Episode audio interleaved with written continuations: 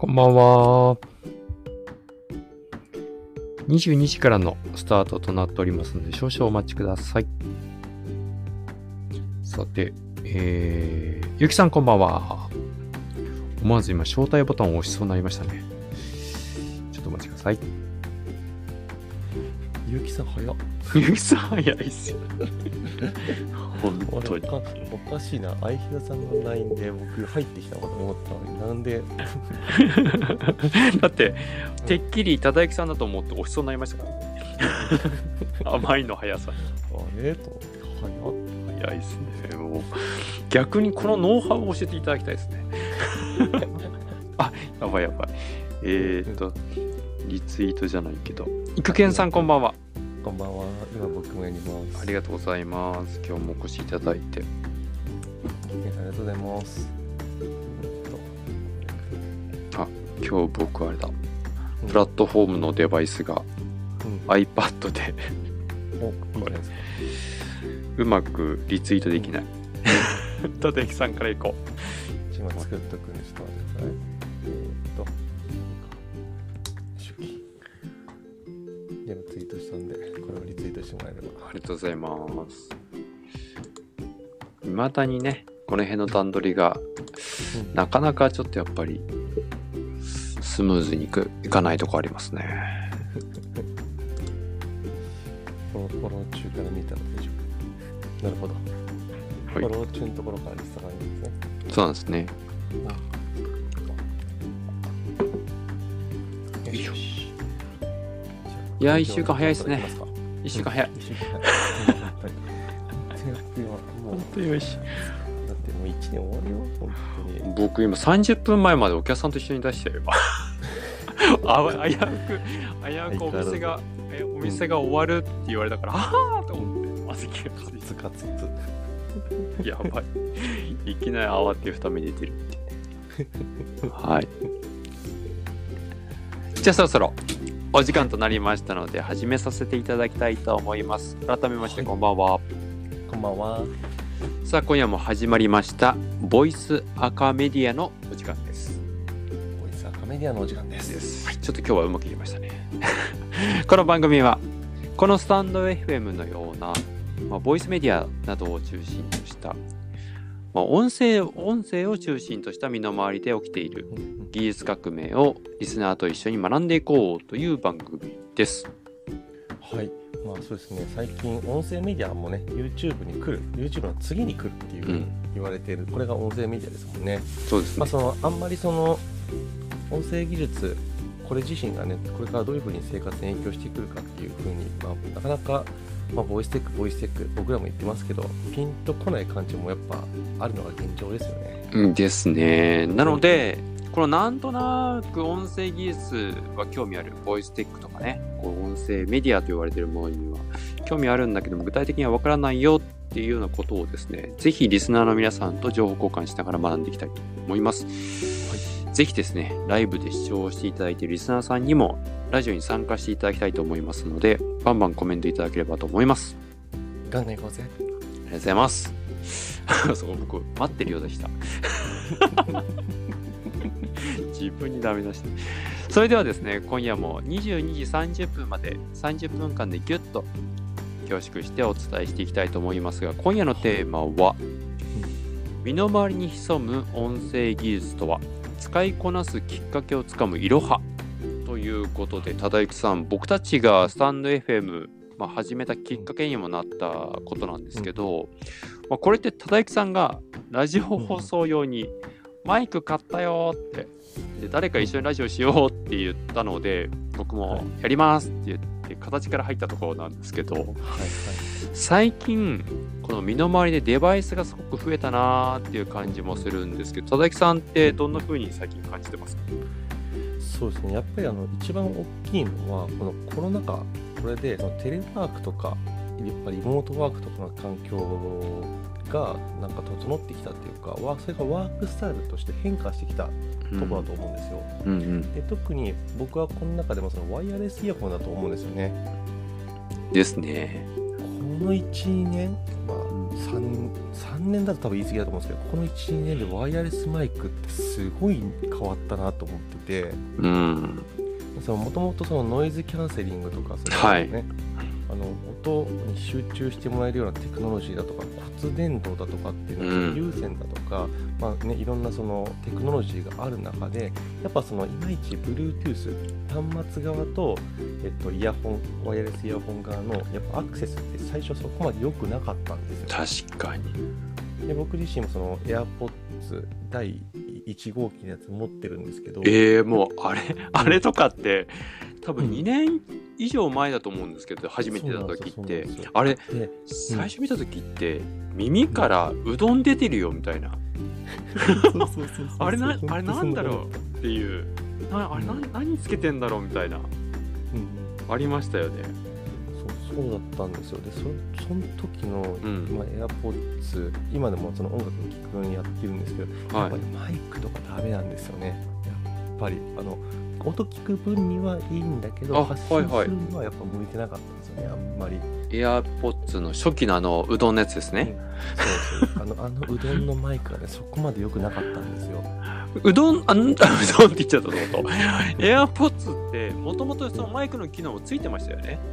そうですもともとついてたんですけどやっぱあくまでも最初はその通話とか、うんその音楽聴いてる最中に電話かかってきましたよっていうことで通はいはい話するために、まあ、その必要最低限のものとしてやっぱついてたというふうに僕は認識してるんですけどやっぱりまだイヤホンの延長って感じですね、普通に。あそうそうそうそうそううんうん。うん、で今ってそのやっぱりそのデスクワークだとか、はい。仕事しながら、えー、と打ち合わせをしていくっていう風になった時にいろんなところでやっていくから、えっとパソコン本体とかタブレット本体から音を出すと周りに迷惑がかかってしまう、ああ、はい。えっと、自分の発信してる声だとかっていうのもクリアに届かないとコミュニケーションが成り立たなくなってきたっうん。ていうところの配慮からやっぱりそのワイヤレスイヤホンにもちゃんとしたマイクがくっついていて、うんそれで相互のコミュニケーションが取れるようになってきた多分この辺がそのコロナ禍ちょっと前だと思うんですけどそのデスクワークをメインでやっていくでそれでイヤホンが音楽を聴くだけじゃなくて双方向のコミュニケーションツールとしてそしてその音声配信をするツールの一個のデバイスとして認知されてきたっていうところからやっぱその一気に革新ドンっていったんじゃないかなっていうふうにあの当てつけですけど背景としてそう思うんですよね。いや、でも確かにそうですね。最初はやっぱり、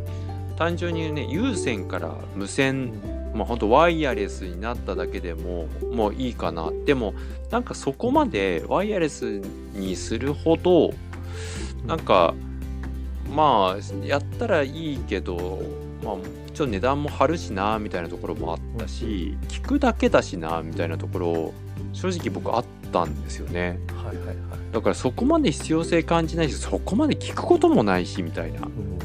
ことがあったので、最初の頃は全然なんかあんまり興味もなかったんですけど、やっぱりこのテレワーク、まあ、コロナ禍で家でこう通信、まあこう画面を見ながら、ズームをしながら、リモートワークでやりながらっていうと音が出るので、うんやっぱそれがね、やっぱりこう外に聞こえる。家にいても結構やっぱり響きますからね。そうなんですよね。うん。うんだからそういった意味で言うと聞くだけではなくそれをまた聞いて喋んなきゃいけないってことも出てくるともうわざわざねマワイヤレスイヤホンとこう喋るスピーカーというかマイクも用意しなきゃいけないっていうのはラジオぐらいですからねこんなことをやるのって。まあ、まさに今現僕のパソコンの目の前の環境がそう僕も そうです。そう。でもやっぱあとね有線だとやっぱキーボードをタップしてタッチしてる時に絡まって邪魔になるんですよ。というのは？ん？とその結構有線ダラーンとするから本体に挿してたりとかするとそのあ何？四角に入ってきたりとかあとそのはい。剣に絡まったりとかして、結構鬱陶しかったりとかするんですよね。あはい。まあ、ワイヤレスイヤホンないと手元もちゃんとスッキリするしスタイリッシュに仕事ができるかなっていうのもありますし。まあ忠之さんのタイピング早いですからね。いやそんなことない絡まってるんでしょうね。バーっと言ってたら。いやいやいや3本ぐらいありますもんね。でもうん、今目の前に有線のイヤホンが123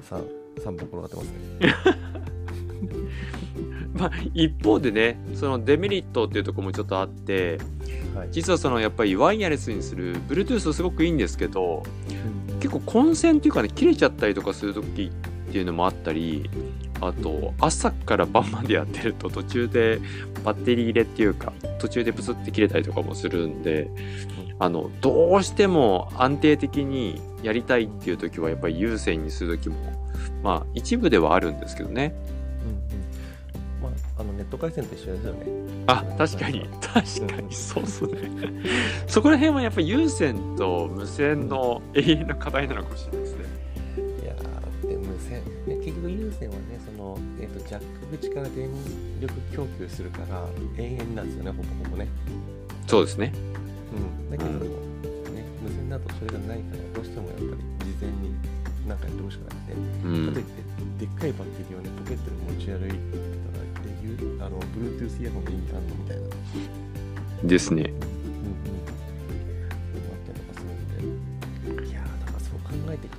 その、うん、あの、バランスと言いますか。まあ確かにあの最初はそのイヤホンとしての機能さえしっかりされていればそれだと今のねやっぱりうん無線じゃなくても有線でもいいんじゃないって話になるんですけど今度やっぱりつけた、まあ、僕なんか本当にこの前お客さんの前であっって思ったのが実は商談30分始まった後30分も商談進んだ後に片耳にポッツが入ったまま喋ってたっていうぐらいなんですかねなんか違和感がないというかそれノイズキャンセラーもそうですけどうん入っててもなんか自然なんですよね。それぐらいフィット感も良くなってるし逆に言うとこう入ってるのが自然になっちゃうぐらいうん。違和感がない、まあ、こういう本当にこうワークスタイルの変化の中ですごいデバイスも進化してるなーっていうのもありますしさっき板木さんがおっしゃった通りで最初の頃のねやっぱりマイク機能ってそんなに良くなかったと思うんですけど今のポッツプロとかなってくるともう何の違和感も感じないクリアな音声だったりするので逆に言うとなんかそっちの方があの見た目もいいですし有線でなんかね絡みな絡まりながらこう Zoom の前で話するよりは あのスマートな印象を与えて商談の時もやっぱりあこの人スマートだなってマイナスがないのかもしれないですね。そうね。やっぱりです。僕は今あのヘッドホンタイプがね欲しいんですよ。あでの無線のやつね。そうそうそう。あのすっごいらしいんですよねあれ。めちゃくちゃ。あれとかってポッツのこうイヤー型じゃなくてこうガチッとはまるやつですよね。そうヘッドホンが。ヘッドね。うん。あれ何がでも一番いいんだろうでもノイズキャンセリングとかもすごいって言ってましたよ。あれでさらにノイズキャンセリングなんだ。外のやつ聞こえるんだ。あんな大きく耳塞いじゃう。あ、じゃあ耳塞いじゃなくて、そのノイズをキャンセリングするから。あな何言ってるかノイズノイズキャンセリングは、そこそこ、逆か。うん外の音を遮音する方。そうそく聞こえないのも不安な感じしますけどね。そういった意味で言うと、街歩きにはもちろん向いてない感じですかね。あそうですね。やっぱりもともとクリエイター向けに作ってるうん背景があるから、やっぱそこはあるかなっていうのもあるし、あとね、やっぱり街歩きするんだったら僕ね、あの、いや、あの、エアポッツよりもやっぱりそのちゃんとケーブルが出てる方がいいなと思ってて、ちょっとこれあのごめんなさい、あの若干話それるんですけど、はい電車とかで、はい。あのたまにその、はいエアポッツ耳から落ちるじゃないですか。はい。みんなさ、何のためらいもなくさ、耳にそのまま突っ込むんですよ、また。落ちたやつを。おっと、すごい。これは、忠之さんの性格上の話が出てくるのかな、これ。いや、ほいやだってさ、はい、はい。もう不特定多数のさ、うんトイレとか行った土足でさ、どんどん歩いてしまってさ、しかも、しかもですよ、はいそれを若い綺麗な女の子とかが平気でやってるの見るとげんなりするんですよ、本当に。ウケる。そんなことを見てたんだ。そうだから絶対に落ちてもいいように、あのちゃんとあの、ね、線がついてるやつうん。の Bluetooth で聞いた方がいいと思うし、マイクも、えっと、耳からよりもやっぱ口のそばにある方が、えっと、しっかりと拾ってくれると思うんで僕はその端末を使う方がいいと思うんですよね。いやでも今の話ね駅のプラットフォームの多分皆さんも目にしたこともあると思うんですけど2年ぐらい前はなんかいきなり一人でブツブツ喋り始めたと思うと周りがギョッとしてたと思うんですけど、はい。最近一人で喋ってるのを見るとああなんかワイヤレスで喋ってんのかなとかそういうのがなんかこう普通に見えるようになったというかはいはいはい。そういった意味で言うともう本当身の回りでこういうワイヤレスイヤホンの進化とともにあよしぽんさんこんばんは。あのすごい自然な光景になってきたなっていう感じもするんですけどでもあれ若干びっくりしますよね。だから急に歩いててさあみたいな感じそうそうそうそうそう。ある。そうそうねだけどねそれはまああの耳にイヤホンが入ってればよくて、まあ、僕は耳にイヤホンが入って独り言の時ありますけどねどういうかあスタンド FM を収録中とかですかね これだってまあ本当にデバイスの進化というか広い意味で言うとボイステックっていうのはどこまで提供するんだってことはありますけどやっぱりこういうデバイスの進化とともに情報発信ももうほんと隙間時間ですよね。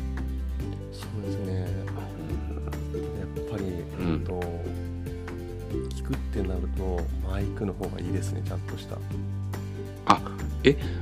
聞くっていうのは収録をする時ってことですかね？そう僕の投稿を聞いてると分かると思うんですけど、はい。家で収録してる時と移動中の収録してる時やっぱね家で収録してる時の方が聞きやすいんですよ。おちなみにそれってうん。きっと田木さんのことだから分析されてると思うんですけど アクセス数その視聴数っていうのはなんか明確に差は出たりとかするんですか？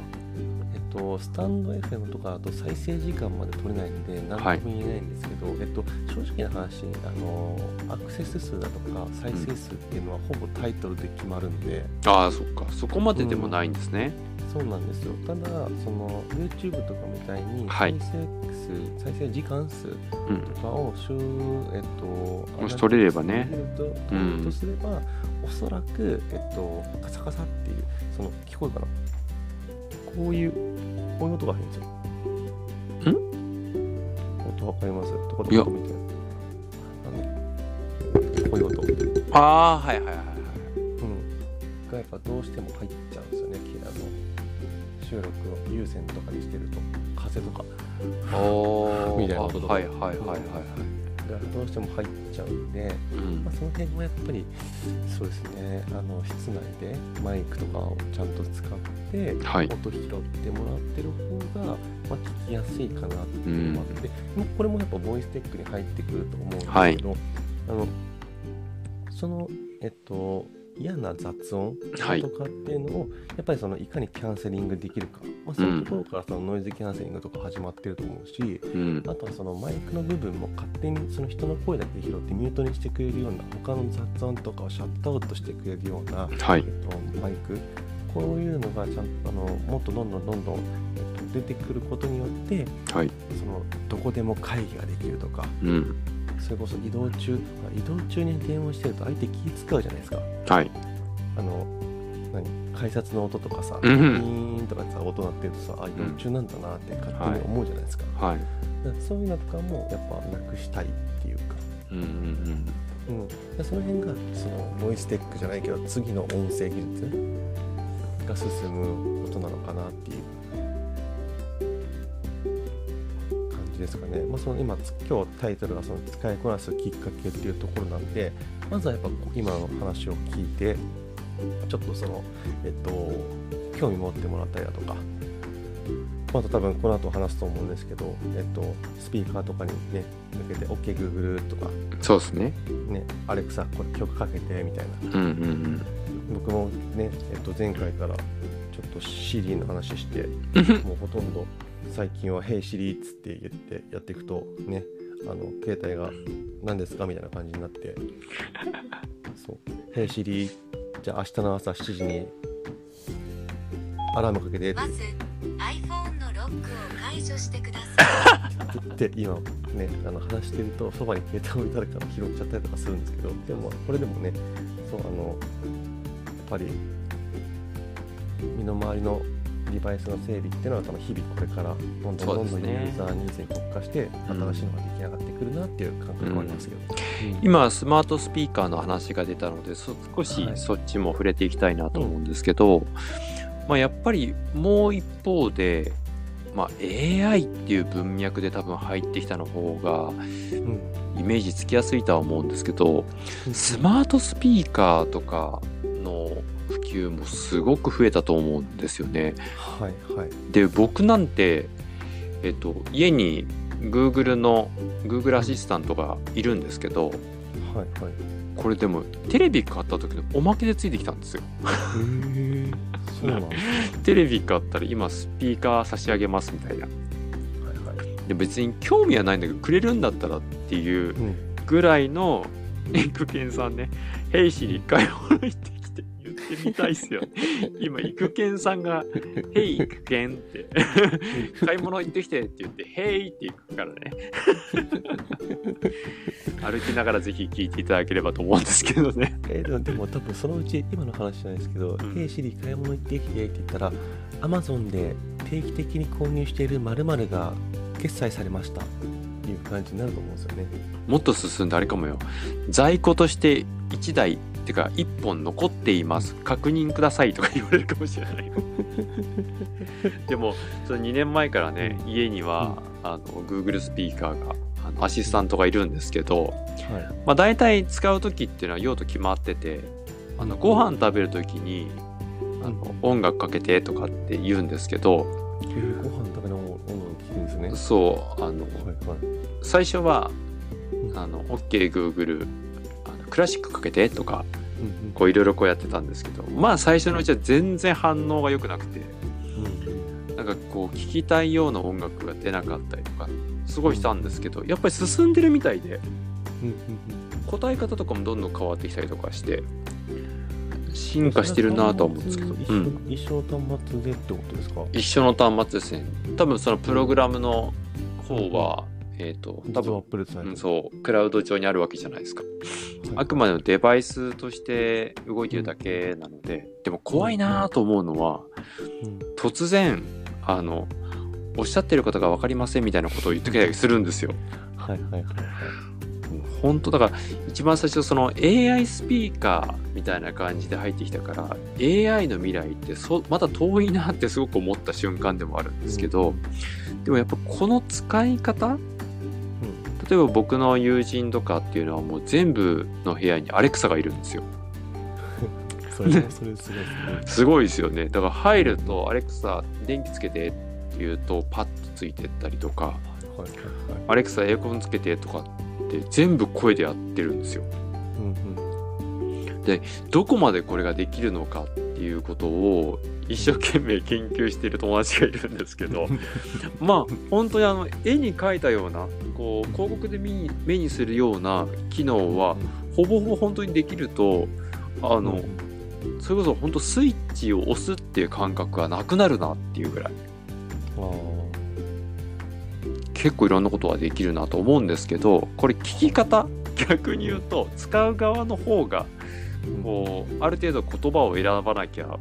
あのちゃんと作動しないとかいうのもあるので、うん、なんか AI スピーカーに逆に使われてる感じがしたりとかするんですよ。はいはいはい、そうそうそうそう。なのでまだまだコツは必要だなとは思うんですけど、うん、まあ、日々のルーティンをする中で言うとちょっと言葉とか慣れ始めてきたりとかするとほぼほぼ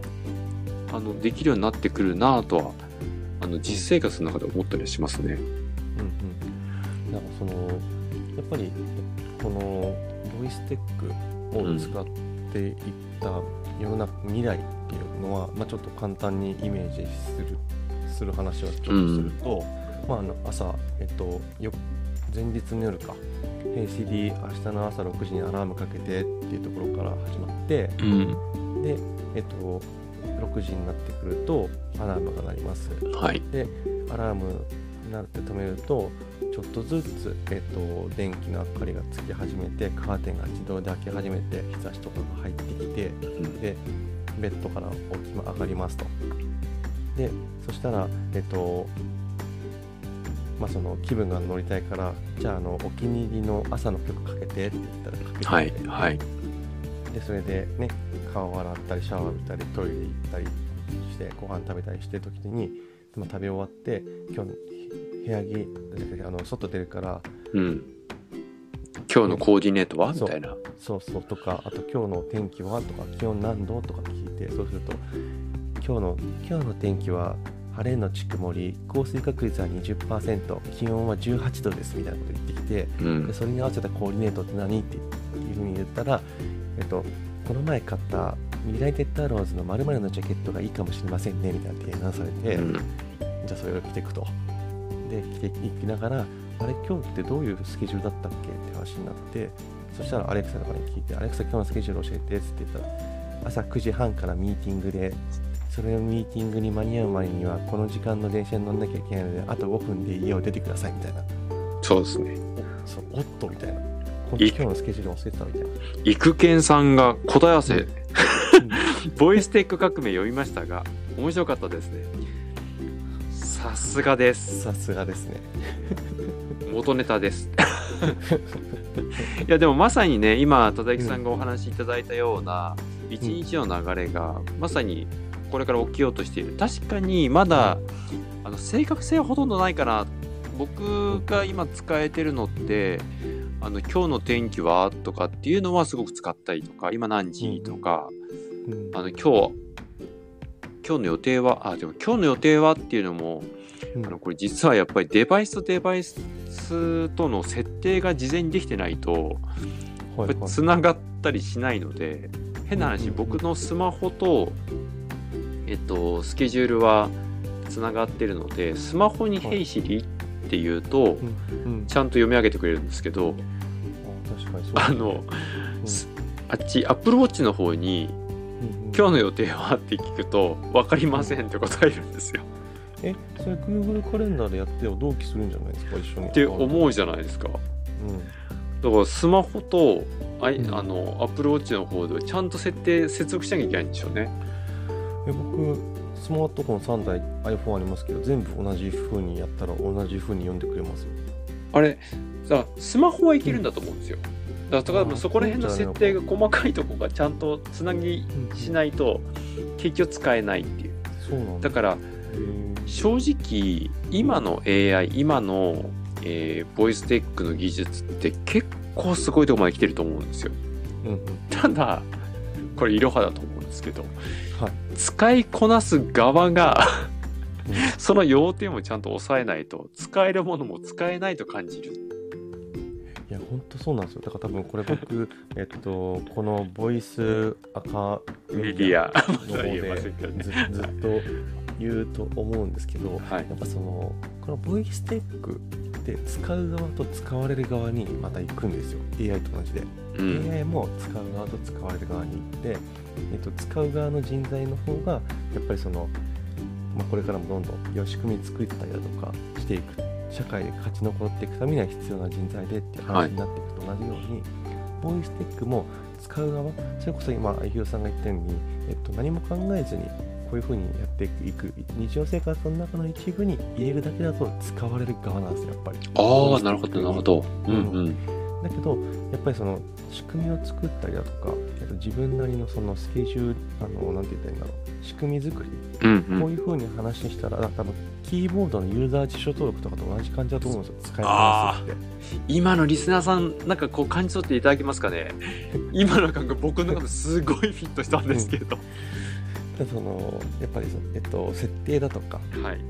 せっかくいいもの、はい。い、いデバイスいい機能そして、えっと、いい環境が整ってるにもかかわらずそれをやっぱり自分にカスタマイズしていかないとうんその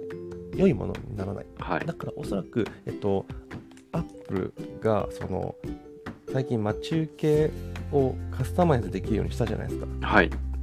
あれも、えっと、AI とかと同じ感じで、うん。まず序盤は、えっと、iPhone を世の中日本にガンガン広げたい。だから、えっと、シンプルで同じ形で誰もがやり方をお互いにシェアし合えるような簡単なものに作り上げますと。確かに。でじゃあそのフェーズは終わったと。うんでこれからは、えっと、その AI に操作される側の人間と操作する側の人間二極化していくうん。中で今操作される側ののところは作ったと母数は取ったとはい。だから今度は、えっと、それこそ折りたためるギャラクシーだとか Google が入ってるギャラクシーだとかいろいろちょっと魅力的な商品競合他社が出てきましたと。ってなってる時にクリエイティブな人間コアなユーザーを離さないようにするためにはどうしたらいいのかって考えるとやはりその AI を、えっと、駆使できる人たちに対して魅力的な何かを作んなきゃいけないっていうところもあっておそらくそのカスタマイズっていうところがそこに出てきたのかなって思うんです。使いこなしが必要だってことですね。はい、そうん。そこも楽しめるっていう。うーん。んだからやっぱり、うん。あの、アプローチとして、今、身の回りにある技術を使っていくと、特にこのボイステックの時代っていうのは、こういったことができるよっていうことをただ使うっていうと、実は、うん。ちょっとまだうまくいかない部分は、まだ開発の余地はあると思うんですけど、こういうふうに使いたいからどうやって起動させるのかなっていう観点でうん。使い始めると、うんちょっと使い方が変わってくる可能性はあるかなって思うんですよね。だからどちらかというと能動的に自分でこうこの技術をカスタマイズして使いこなしていく。なんかそういうことをやってみるとあれ？ここでこんな風に使えんの？みたいな発見があると使う側になるのかなって育賢さんコアフォントクラウドで家サービん？というサービスよかったら今度取り上げてくださいってことなので。あちょっとこれはい。ぜひちょっと調べてみましょう。あ声フォント。あなるほどね。声の音声の声のフォント。あなるほど。うん。ちょっとぜひ調べておきますぜひぜひねこういう投げかけいただけるとちょっとみんなで学んでいけたりとかするんでちょっとスクショ撮っとこう。あ普通に撮っちゃった。い いですね。これ本当。ああ、なるほど、クラウドです。うーん。だからどんどんね、あの、うん。こういう、まあ、番組を通じてみんなで使いこなせていく側にね、そうですね使いこなしていく側に行きたいですね。僕はこの2年間ずっと、あのボイステック、まあ、それを文脈的に言うと AI っていう文脈でずっとあの話してはきたんですけど、まあ、一生懸命 Google アシスタントにこうコマンド打っても、声でコマンド打っても、全然返ってこないんで、AI の時代なんか来ないぞって子供たちにずっと言ってたんですけど、ぜひ、あの、これから能動的にですね、どうやって使うか、どうやったらもっと使いこなせるのか、先ほど忠之さんがおっしゃってたような、朝起きて、声で全てのこうコミュニケーションがパソコンとスマホと、まあ、インターネットとつながっていく、まあ、そんな未来をどういうふうに生活の中でできるのか、ぜひ実践していきたいですね。そうですね。だからやっぱねそれが達成していくとやっぱみんな都心に住みたくなくなるなって思います忠之さんね、持論であの地方の方に行きたいっておっしゃってますから、育賢さん、うちの父親が近々生体を、生体を摘出するんですが、声を失ってもその人の声を残せるすごいサービス。あえー、なるほど、ね。あそういうことか。自分の声が。種類のね声を文字のフォントのようにする。えっといろんな種類の声を自分のフォントのように自由に使うことができるっていうサービスですね。これ声、フォントとフォントがかかってるっぽいですね。あ、でも確かにこういう技術、でもやっぱり肉声ね、第1回目の先週の、えっ、と、番組でもお話しさせていただいたんですけど、やっぱりボイス、音声っていうのはその人の肉声、まあ、温度感も伝わりますしね、そこにやっぱり言葉って、ただ並べるよりは、声が伴うことによって温かみも出ますからね。あぜひちょっとこれは次回までに研究しておきましょう。かりいやー、なんかうん30分あっという間に過ぎちゃった。あっという間でしたね。あっという間でしたね。聞いた話を終わって反省会でしょうかな反省会にしましょうね。まあちょっと今日の まとめは、そうですね、今日のテーマは身の回りに潜む音声技術とは使いこなすきっかけをつかむいろはということでしたけども、まあ、最初はね、やっぱりその AirPods をはじめ、えーデバイスの進化、イヤホンからマイクの機能を持ったワイヤレスイヤホン、そして、えー AI スピーカーのようなスマートスピーカーの普及、まあ、合わせ持っていろいろこう日常生活にデバイスとしてはあったり技術としては使える場面多くなってきてるとは思うんですけどうんどちらかというと受動的にこういうこと使えるよねっていうよりは自分でこういうことを使っていきたいもっと言うとカスタマイズしてこういうふうに、えー機能させたいっていうふうに能動的に取り組んでいくともっと使いこなしていくことができるかもということで今日はちょっとまとめさせていただこうかと思います。はい。ぜひあの次回は声フォントクラウドこれすごいな。もう調べちゃってるんですね。今ダメですよままままだ来 来週以降に行くよ。来週以降に。ちょっと調べてきます。ですね。いや、本当あっという間に30分過ぎてしまったので、ぜひですね、はいえーと次回のテーマについては第2部の22時30分以降の、えー一度この本編の方はですね、切らせていただいて、もう一回僕の方から立ち上げ直しますので、ぜひまだお時間許す方は、えー後書きの方にも遊びに来ていただければと思います。ぜひ、待ってるよ。はい、ガンガン行こうぜ。あれ、ちょっと逆になった。それではですね、今週はここら辺で締めさせていただきたいと思います。それではまた毎週木曜日22時にお会いしたいと思います。ありがとうございました。ありがとうございました。